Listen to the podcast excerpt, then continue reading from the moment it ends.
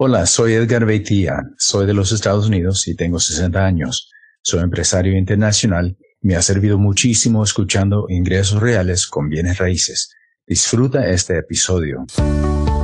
Para invertir mejor estás en Ingresos Reales con Bienes Raíces con Carlos Devis. Lo bueno, lo malo y lo feo de la inversión inmobiliaria. Directamente de quienes lo hacen todos los días. Regístrate gratis en carlosdevis.com y recibe nuestro informe gratuito de 7 verdades que tú crees que no te dejan crecer tu patrimonio. Ahora vamos al punto con Carlos Devis.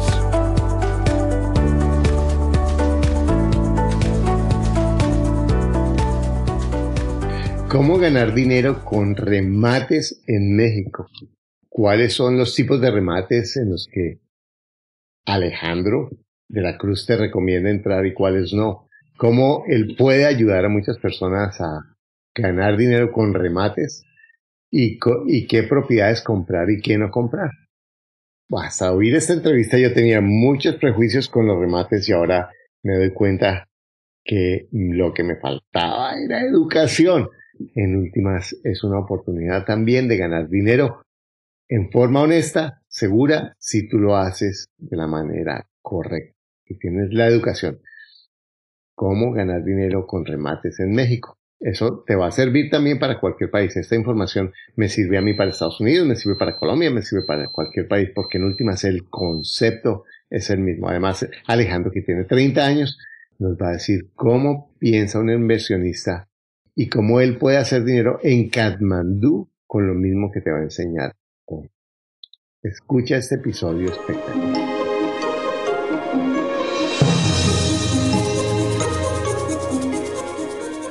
Hoy estoy con Alejandro de la Cruz, un muchacho mexicano para mí es un muchacho y cada vez me sorprendo más de cuántas personas jóvenes están haciendo su vida financiera en forma muy exitosa con bienes raíces. Y cuando lo tuve la oportunidad de conversar con él por teléfono. En tres minutos me di cuenta que este muchacho es una mina de oro. Y estoy seguro que lo va a hacer para ti. Y tuve el privilegio de que aceptara entrevistarlo y hoy está con nosotros Alejandro de la Cruz desde México. ¿En dónde estás tú en México, Alejandro? En Aguascalientes, una ciudad de un millón de habitantes. Estamos como a 500 kilómetros de la Ciudad de México. Bueno, una pregunta. Yo como tengo los años que tengo, puedo darme esos lujos de preguntar. ¿Cuántos años tienes? 30, 30 años. 30 años, increíble. Bueno, cuéntanos un poquito cómo es que estás en bienes raíces. Cuéntanos cómo empezaste a meterte en bienes raíces y de dónde vienes. Ok, perfecto. Bueno, soy de una familia sencilla, una familia muy, muy sencilla, una ama de casa y un, este, un trabajador. Entonces, pues prácticamente supe desde el principio que, que si quería hacer algo en la vida, pues no me lo iban a heredar, ¿no? Entonces, empecé a trabajar, empecé, eh, estudié una carrera, una carrera, una, una, una licenciatura. Me gradué, eh, entré como muchos al mercado laboral, como empleado. ¿Qué estudiaste? Licenciado en Comunicación e Información. Ajá comunicaciones. Entonces me di cuenta, me di cuenta, y hice un máster en publicidad y relaciones públicas. Me di cuenta que el... Nada que ver con bienes raíces. Nada que ver con bienes raíces, exacto, Carlos, nada que ver. Pero lo interesante aquí fue que me dio, me permitió, después de varios trabajos, entré a trabajar a, a gobierno en México y en muchos países latinoamericanos. El máximo logro para un empleado es, de cierta forma, para empleados flojos, es trabajar en, de burócrata, ¿no? Trabajar en el gobierno, ¿no? Y eh, ahí trabajé seis años, pero yo a la par inicié un, un negocio de créditos este, de nómina, de créditos de nómina. Me junté con varios socios y eh, ese negocio todavía lo tenemos a la par. Y hace dos años empecé con los bienes raíces. ¿Cómo, es un negocio de nómina? Explícame un poco por qué. Nómina. Ok, le prestamos a los empleados. Nosotros tenemos eh, contacto directo, eh, contacto con los bancos mexicanos. Ah, Ellos nos, nos descuentan vía nómina y nos depositan automáticamente en nuestra, en nuestra, en la cuenta de la empresa, ¿no? Entonces le prestamos al empleado y el banco le descuenta automáticamente cada semana, cada quincena, etcétera, ¿no? El riesgo es muy, muy bajo. Perfecto. Entonces tú empezaste con el negocio financiero. Exactamente, créditos de nómina. Y todavía lo tenemos, de hecho. Pero a la par, eh, hace dos años eh, pues, obviamente me empecé a meter a esta parte de los bienes raíces y obviamente la educación es algo básico es algo que les recomiendo mucho a, todas estas personas que, que, están iniciando, incluso a los que no tampoco, no, no, no, no, llevan, llevan poquito tiempo y llevan un poco más de tiempo. Siempre hay algo que aprender. Siempre hay algo increíble, ¿cierto? Porque es siempre hay algo que aprender. Siempre hay algo, y, a veces yo digo, oigo a las personas, no, pero yo, yo ya, eh, sí, para mí la educación financiera, pero las personas que estamos creciendo, siempre estamos aprendiendo de todo el mundo. Yo, a mí me encanta, por ejemplo, estos podcasts que tú, estos podcasts que tú estás haciendo haciendo porque son increíbles, porque unen al mundo latinoamericano de los bienes raíces y de verdad es un aplauso enorme para ti por, por esta visión que tienes de poder como latinoamericano hacer bienes raíces en nuestro país de origen e incluso poder hacerlo en Estados Unidos. Ajá, y en Europa, porque tenemos, tenemos estudiantes de Europa y porque yo te, y yo te pregunto esto antes de ir más adelante en tu mentalidad inversionista. Si yo te pusiera en Francia o en Katmandú o en África, ¿tú eras capaz de crecer con bienes raíces? Sí, exacto. Sí. Exacto. Quizás. No importa. Exacto. Los bienes raíces son como las matemáticas. Exactamente. Puedes, es igual en cualquier parte del mundo. Es igual en cualquier parte del mundo. Mucha gente dice, es que aquí en este país no se pueden con estas reglas. Todo, todo se eh, puede. Se puede en Estados Unidos, se puede en Timbuktu, en Belice, en Guatemala, en cualquier país del mundo. Alejandro, y si te pusieras sin dinero en Katmandú en el Tíbet. Se puede, exacto. y, sin idioma. Exactamente, porque es una forma de pensar. Exactamente, exactamente. Es una forma de pensar. Y muchas veces no, lo que es lo que, es lo que pasa, que no se invierte en la mente. Pero eso es lo básico. Eso es lo básico. Invertir en tu educación es básico porque muchas veces puedes ver las, tener las oportunidades enfrente de ti y no las ves. Y si no las ves, pues no haces nada al respecto.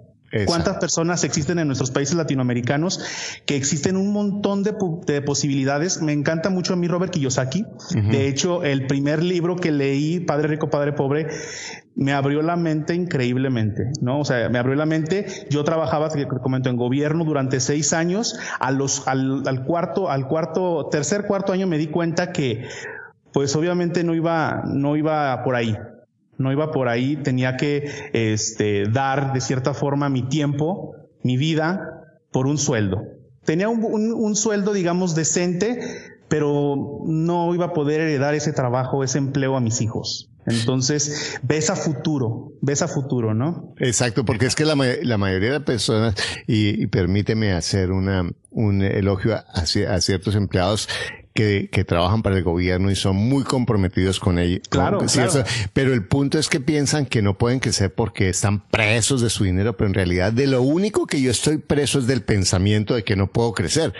Yo eh, eh, te cuento que me, está, me, me, me llamó uno de mis estudiantes a contarme que le había dado mi podcast a otro amigo de él que maneja camiones en, en, en el área de Nueva York y, empezó a oír y después de tres semanas de oír el podcast renunció al empleo y se convirtió en, empresario. No digo que tú que estás escuchando esto hagas nada de forma impulsiva porque eso es irresponsable, pero, pero la educación es la diferencia, es lo que hace la diferencia. Tú puedes trabajar muy duro y sentir que no tienes oportunidades, pero el sentir que no tienes oportunidades es sencillamente un pensamiento que cuando tienes limitante. limitante, cuando tenemos educación financiera, yo te puedo prometer que tanto Javier, eh, Javier Alejandro como yo, como las personas que somos inversionistas, nos falta dinero y tiempo para hacer todos los negocios que podríamos hacer. Exactamente, exactamente, porque los tratos están ahí. Ahí Los tratos están ahí. Eso es lo importante, ¿no?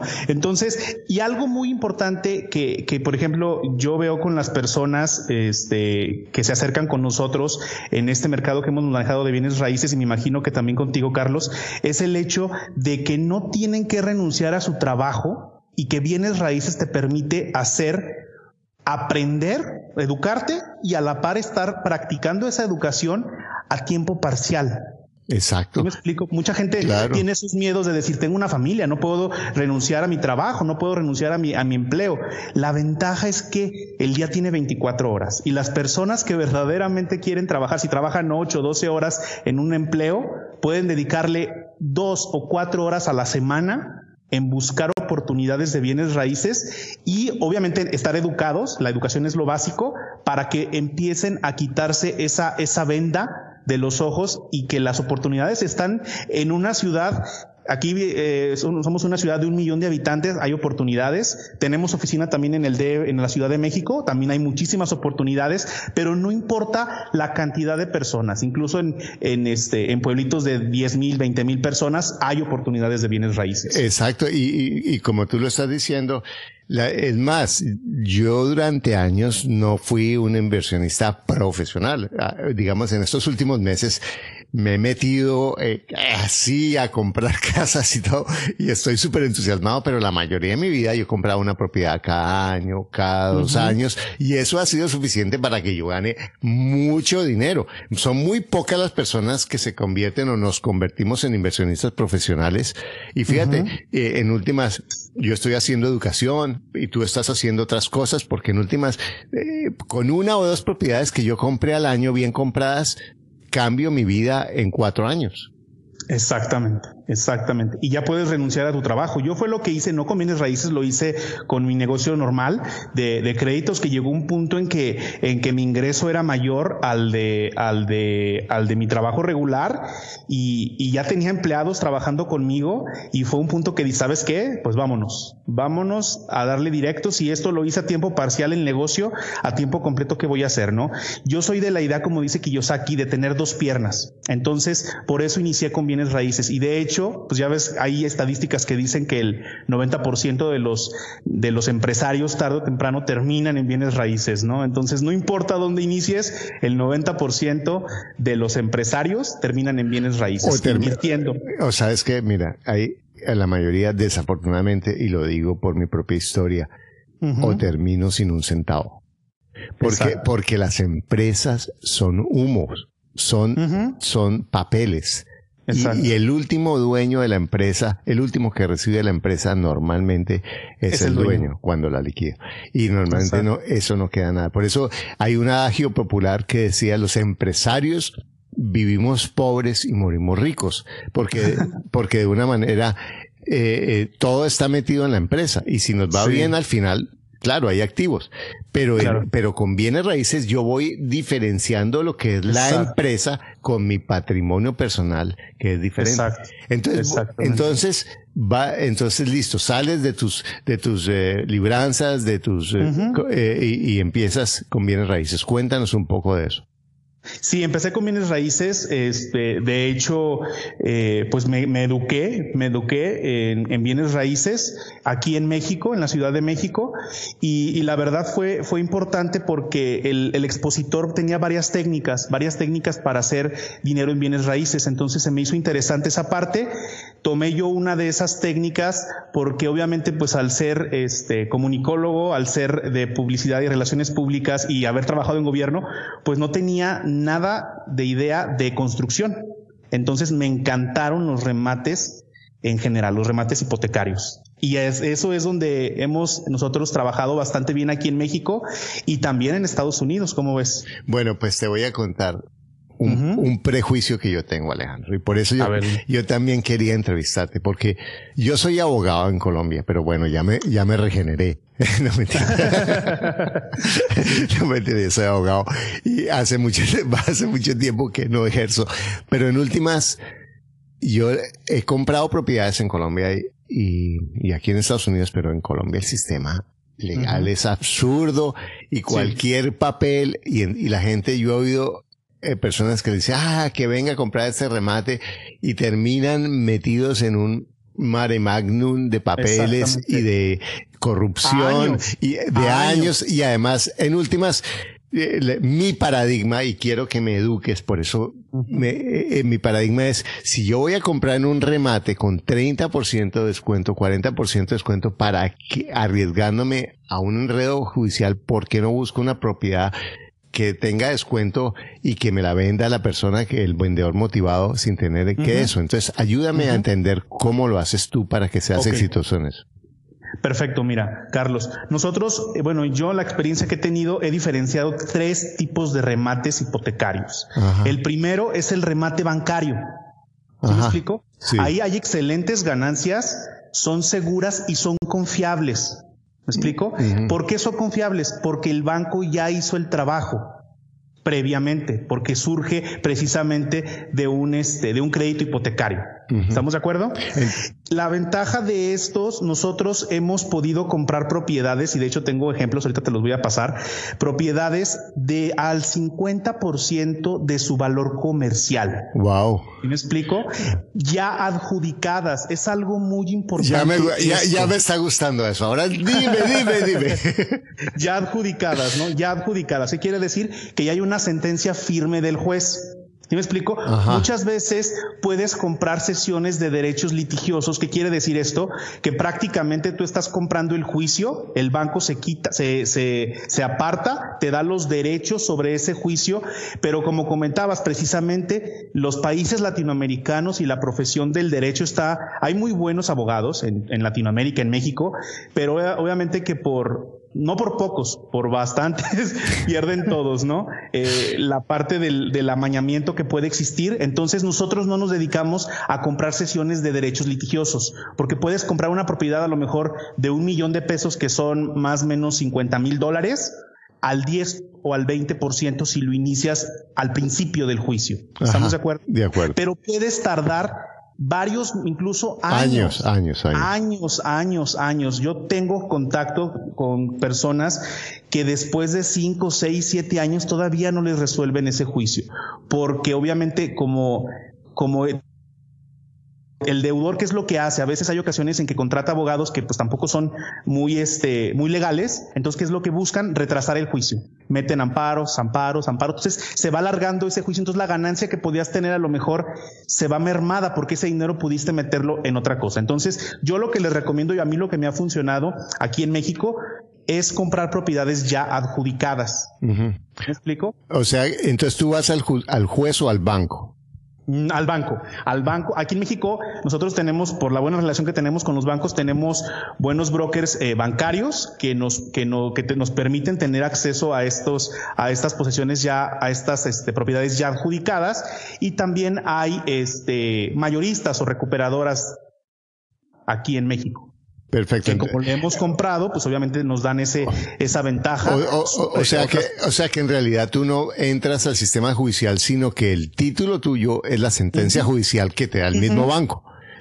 o sea, muchas veces, muchas veces aquí las, mucha gente no le entra a las adjudicadas. ¿Por qué? Porque la ganancia es menor puede ser de un 20, un 30%, sin embargo, puede estar escriturando en un mes, mes y medio. Mira, yo te digo, si a mí me dicen, ¿qué prefiere? El, del, el 80% en el juzgado o el 30% que el, que el departamento jurídico del banco le dé el título, obvio, obvio, pero ya, y además ellos me van a garantizar la, la limpieza del título, y eso, mejor dicho, eso es una ganga, eso realmente saltaría ya a comprar eso yo, porque en últimas, ¿cuál es el riesgo?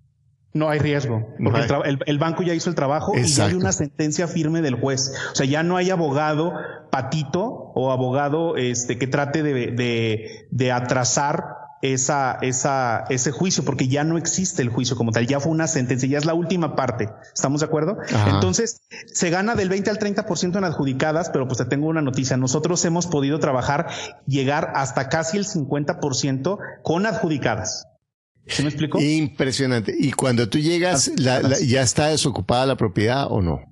Muchas veces ya no la, ya nos entregan la posesión física, hay otras veces que se negocia con el, con el, con la persona, puede ser el deudor, o incluso, ahorita te voy a platicar, nosotros trabajamos mucho con interés social en los remates bancarios. En México, el, hay una, hay una institución financiera a nivel nacional en México que se llama Infonavit esta empresa, que es lo que es de gobierno, ¿qué es lo que hace? Le presta a muchísimas personas, de hecho el 80% de los créditos hipotecarios que se manejan en México los otorga el Infonavit, que es una, institución del gobierno federal de México. Entonces, no les piden comprobación de, de buro de crédito, no les piden muchísimas cosas. Entonces, es muy asequible que cualquier persona pueda adquirir una propiedad ¿Sí me explico? Entonces, eh, es una ventaja que tiene, pero también como no hay una comprobación, hay algunas personas que no hacen los números correctamente y no pueden tener estas propiedades, no pueden mantener estas propiedades. ¿Sí me explico? Ajá. ¿Sí respondí esa pregunta? Sí, absolutamente. y entonces tú negocias con ellos. Exacto, se negocia con ellos, se llega a un acuerdo, eh, tanto si son personas que, que, son paracaidistas, no sé cómo se le conoce en Estados Unidos, paracaidistas, una persona que no, que, que se mete a la propiedad y que no es de ella, se puede negociar, o también con el dueño. Se le, se le, muestra la sentencia que ya no hay vuelta atrás, que ya no puede hacer nada al respecto, y obviamente, este, pues abandona la propiedad. pero la mayoría, pero la mayoría nos dan posesión física. El banco hace el trabajo sucio, eso es lo, que me encanta. Eh, no, pero es verdad, porque en últimas es un trabajo considerable y arriesgado. Es legal, exactamente. Absolutamente. Ahora, hay, hay algo que yo quiero eh, resaltar acá y a lo mejor tú conoces ese pensamiento que es un puro pensamiento de pobre. De, Y digo pobre y no, no, importa cuál sean los ingresos, porque yo lo he oído en gente que tiene un ingreso alto. Y es decir, esta casa yo, es suya, no, no es mía porque yo tengo hipoteca, es del banco. Ese es el pensamiento más autodestructivo que hay. Porque si, si, yo digo, esta casa es del banco y todavía no es mía porque no le he pagado, estoy diciendo me importa un bledo porque en últimas es del banco, cuando es totalmente falso. Yo tengo una garantía hipotecaria con el banco, pero eso es distinto a que yo no tenga la titularidad de la casa. Ahora, entonces tú eh, tienes los contactos con los bancos y después tú qué haces con las propiedades, las revendes o las arriendas. Nosotros lo que hacemos es, eh, tenemos, eh, a, nosotros siempre nos ha gustado el ganar-ganar. De hecho, eh, cuando yo te conocí, a mí me encantó, aparte de los bienes raíces que tú estás haciendo, me gustó mucho la parte de los, de los cursos y toda esta cuestión del pensamiento positivo, del cambio de mentalidad, todo eso me encanta, porque yo lo estoy viviendo, fíjate, hay una, una revolución latinoamericana que a mí me encanta eso, porque la parte de la revolución siempre ha sido para, para los latinoamericanos, una revolución de pensamiento. ¿Sí me explico? Y yo soy de la idea de que, por ejemplo, eh, si actúas bien, te va bien. Ajá. ¿Estamos de acuerdo? Entonces, esa, esa, esa ley a mí me encanta y por eso nosotros lo que hacemos es un ganar-ganar con inversionistas. ¿Se me explico? Sí. O sea, utilizamos el, el, el other people, el other people money. Entonces, ¿qué es lo que hacemos? Nosotros tenemos eh, dos tipos de inversionistas. Eh, eh, tenemos un inversionista que, se, que nosotros tenemos el acceso, lo apoyamos, hacemos toda esta cuestión y nos vamos al 50% con el inversionista de ganancias de capital. En dado caso que este inversionista quiera comprar barato y vender a precio comercial. De acuerdo. Y ustedes hacen su, intermediación ahí y el inversionista se gana su buen descuento. Su muy buena y muy o muy buena ganancia, porque muchas veces él no la no se la queda para él, sino lo que hace es la, lo apoyamos incluso en venderla nosotros. ¿Sí me explico? Increíble. O sea, él pone el dinero, nosotros tenemos el sistema porque nos llegan los remates con un muy buen descuento ya adjudicados nosotros le buscamos al cliente que pueda comprarla con un crédito, ya sea bancario o Infonavit, una vez que ya es de nosotros la propiedad, que el banco no la, la vendió, nosotros hacemos esta y tenemos una muy buena ganancia. Ese es el 80% de nuestros inversionistas. Pero hay un 20%. O, sea que también le, le ofreces, tú consigues crédito y se lo ofreces a gente que no tiene dinero. Mm, no, no crédito, sino más bien la parte de la institución financiera Infonavit puede, eh, como eh, esta institución financiera, hay muchísima gente que califica, nada más le piden dos años que tenga cotizando en esta institución financiera aquí en México. Entonces, muchas veces yo por eso a mí, me gustan los remates de interés social, porque rápidamente salen. Son muy, eh, yo también estoy de acuerdo contigo. Muy. Uno de los mayores errores que yo veo en muchos inversionistas es buscar comprar las casas en las que ellos vivirían.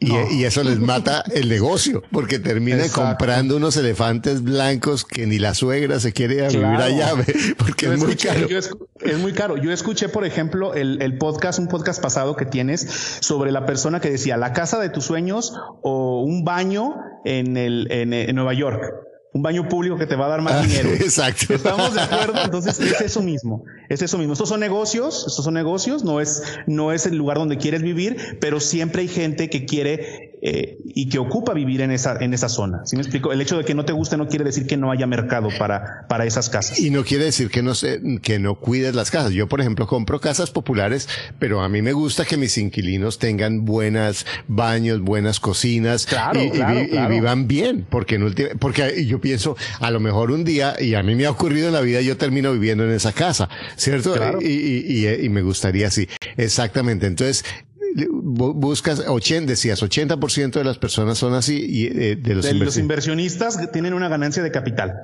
El otro 20%, ¿qué es lo que hacen? Obviamente ellos dicen, ¿sabes qué? Las conservamos y las rentamos. Ajá. ¿Estamos de acuerdo? Eso es lo que me gusta. lo que se hace? Se conserva se conserva la propiedad y se, y se renta. Se más bien se, se, se, compra la propiedad, se restaura algunas cuestiones que, que hagan falta, porque muchas veces tienen algún deterioro, etcétera. Se, se restaura con muy poco dinero y, y prácticamente se pone a, al mercado, a, a rentarlas. Entonces, ¿qué es lo que pasa? Que tanto el inversionista como nosotros tenemos un flujo de efectivo mensual. Mensual, mensual, mensual. Los dos. Así como ¿Y ustedes ganamos al 50% porque nosotros tenemos eh, el sistema como tal. ¿Sí me explico? Explícame un poco. No. Lo llevamos de la mano. Así como hay ganancias de capital y compartimos con el inversionista el 50%, Ajá. en la parte del, de la, del flujo de efectivo, como hacemos todo lo demás también y lo, lo, asesoramos para que pueda hacer flujo de efectivo, también ahí manejamos un flujo de efectivo al 50%. No te entiendo. O sea que ustedes, le, como un owner financing, como ustedes le financian al dueño o, ustedes ganan, una intermediación. No, no, no, no, es intermediación. No es una comisión. Eh, es eh, una ganancia de, de, de, renta. Vamos a poner un ejemplo. La casa costó mmm, X cantidad, 10 mil dólares, 20 mil dólares, ¿no? Entonces ya eh, la, se restaura y con el dinero del inversionista. Nosotros tenemos todo el capital, todas las relaciones para poder colocarla rápido, ya sea con renta o este o con venta. Si es con venta, es el 50%. No es una comisión de intermediación, sino nos vamos al, al, ganar, ganar los dos. ¿Sí me explico? Con el inversionista. si es renta, es lo mismo. Ah, si es renta, ustedes comparten con él la rentabilidad. Exacto, porque nos preocupamos porque precisamente eh, nosotros hacemos la administración de la propiedad, nos vamos al 50% porque muchas veces los inversionistas tienen sus propios negocios y no tienen el tiempo para estar precalificando a inquilinos o cobrando la renta. ¿Estamos de acuerdo? Entonces, nosotros como empresa lo que hacemos es llevarles la administración y tenemos una ganancia al 50% sobre el flujo de efectivo. Si son eh, 500 dólares de renta o 250 dólares, es 125 y 125. Buenísimo. ¿Cómo ves? Espectacular. Sí, entonces, otra cuestión que yo también he visto, los remates judiciales que te comentábamos, comentábamos que son más, más costosos, son más tardados, incluso se puede perder el juicio en el 8% de los remates como tal, judiciales. Ah, increíble.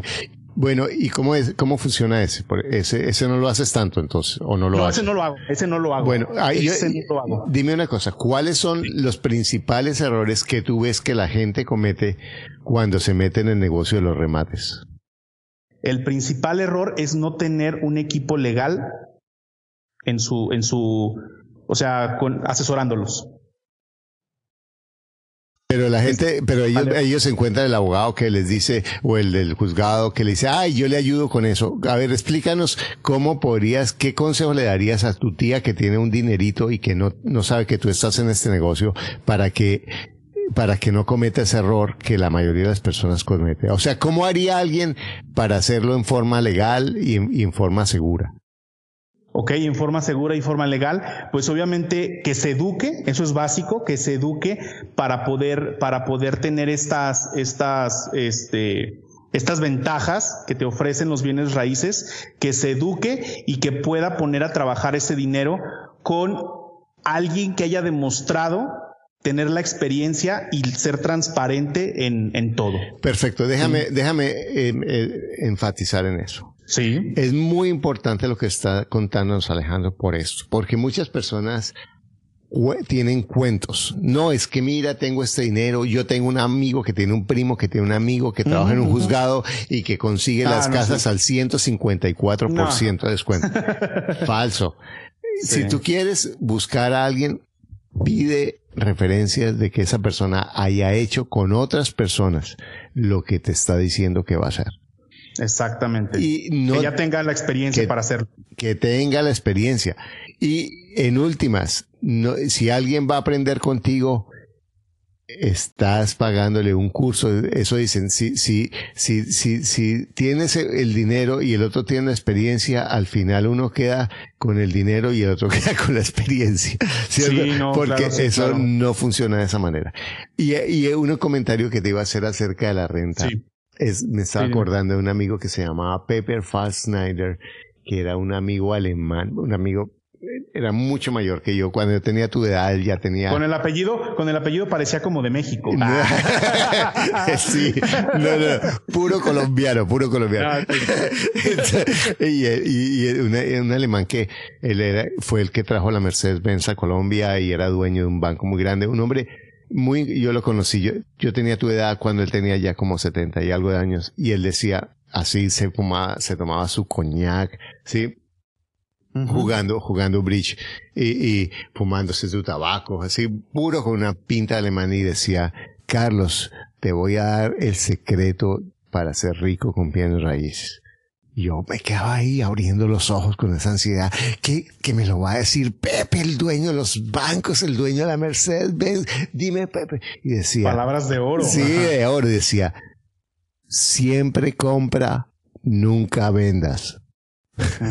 Exactamente. Siempre compra, nunca vendas. Porque Warren, Buffett, Warren Buffett, ¿qué es lo que hace? Eh, invierte para quedarse con, bueno, es la bolsa, pero invierte para quedarse. Él invierte para vender. Es, porque vender y comprar es, pues, es un negocio. Donde pagan los impuestos también. y, y, además la gente no se da cuenta de todos los gastos ocultos que hay en esa transacción. Y no digo que no sea un negocio para muchas personas. Yo es sé buen que, negocio. Y tú lo haces y hay una, hay forma de ganar con eso. Pero en últimas, para la mayoría de la gente que no tiene experiencia en negocio es comprar y quedarse, ¿o no, Alejandro? Sí. Sí, claro, claro, claro. De hecho, lo que nosotros le comentábamos a, las, a, las, personas, a nuestro equipo con los que trabajamos, porque yo los veo como socios, son, son nuestros socios en este, en este camino de bienes raíces, es que lo, lo ideal es iniciar quizá con ganancias de capital. Ajá. Comprar y vender, iniciando, para que conozcan el negocio. Y todos debemos terminar con flujo de efectivo.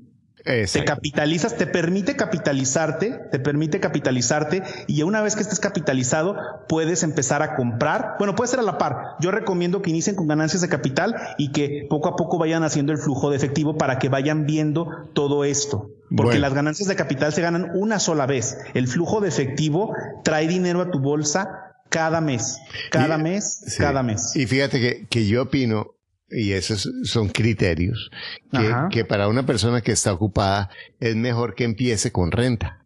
Porque es que el negocio de compra y venta, a menos que yo esté con un Alejandro, que conozcan, sí, en serio, yo, sí, claro, sí, claro. porque mira, yo ahorita estoy comprando una, unas casas que necesitan trabajo y Dios mío, eso es mucho trabajo.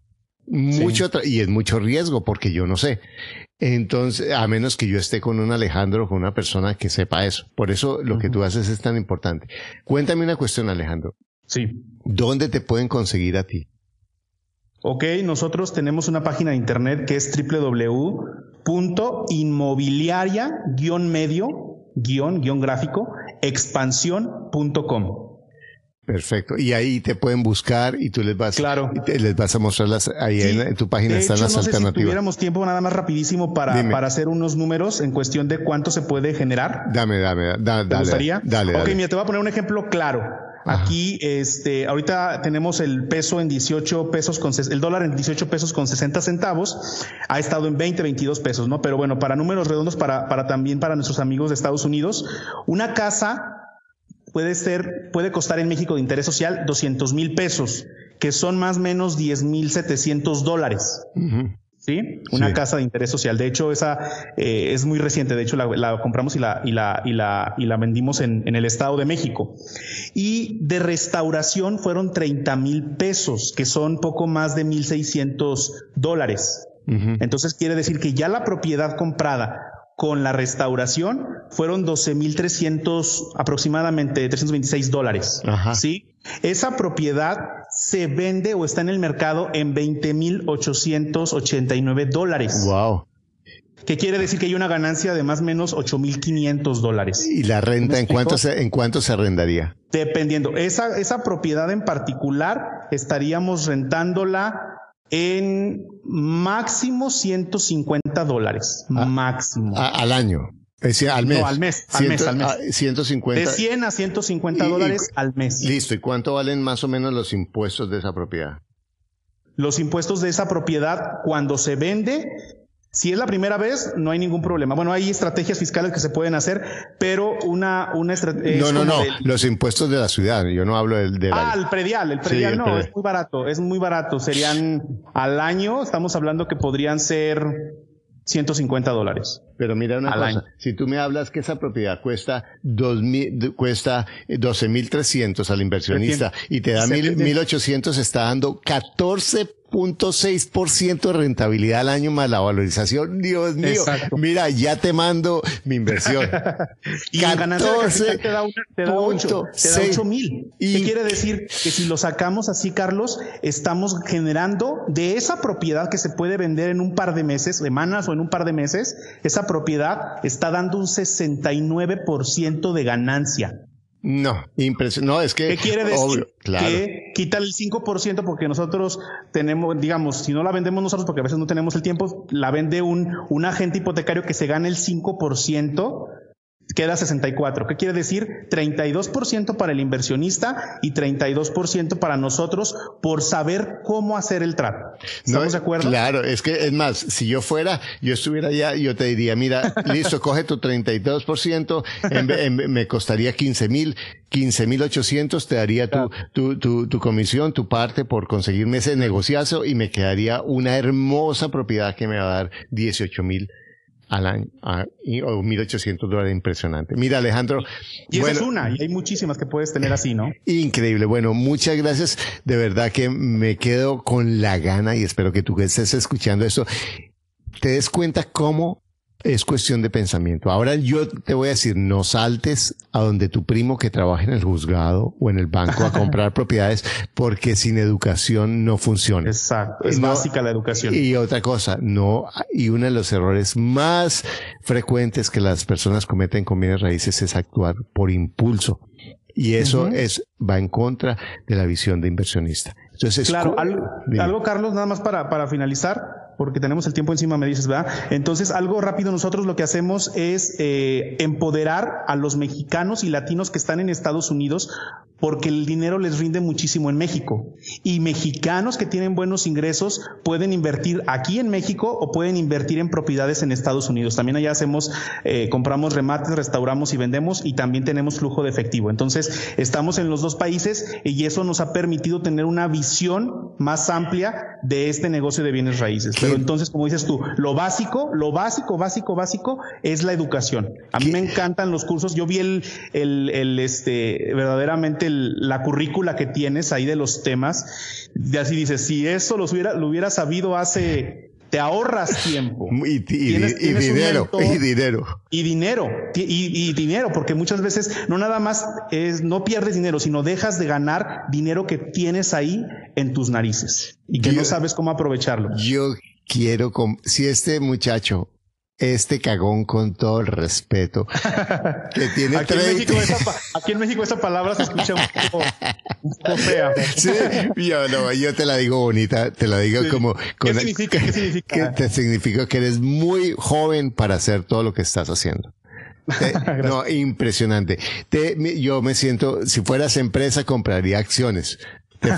Te, felicito, Alejandro. Bueno, han escuchado, Alejandro, Estoy seguro que esta no será la primera vez que lo tengamos y yo quiero que te des cuenta cómo cada entrevistado nos muestra tantas puertas que tú puedes alcanzar para crecer con bienes raíces. Yo espero verte, Alejandro. Estamos cuadrando para vernos ahora en Orlando y probablemente en México. México. Y que puedas ir a mis cursos y, ser uno de los, de los, de los profesores invitados porque en últimas yo quiero personas como tú que son exitosas, que están haciendo y que Escucha, este negocio es de dos cosas, información e integridad.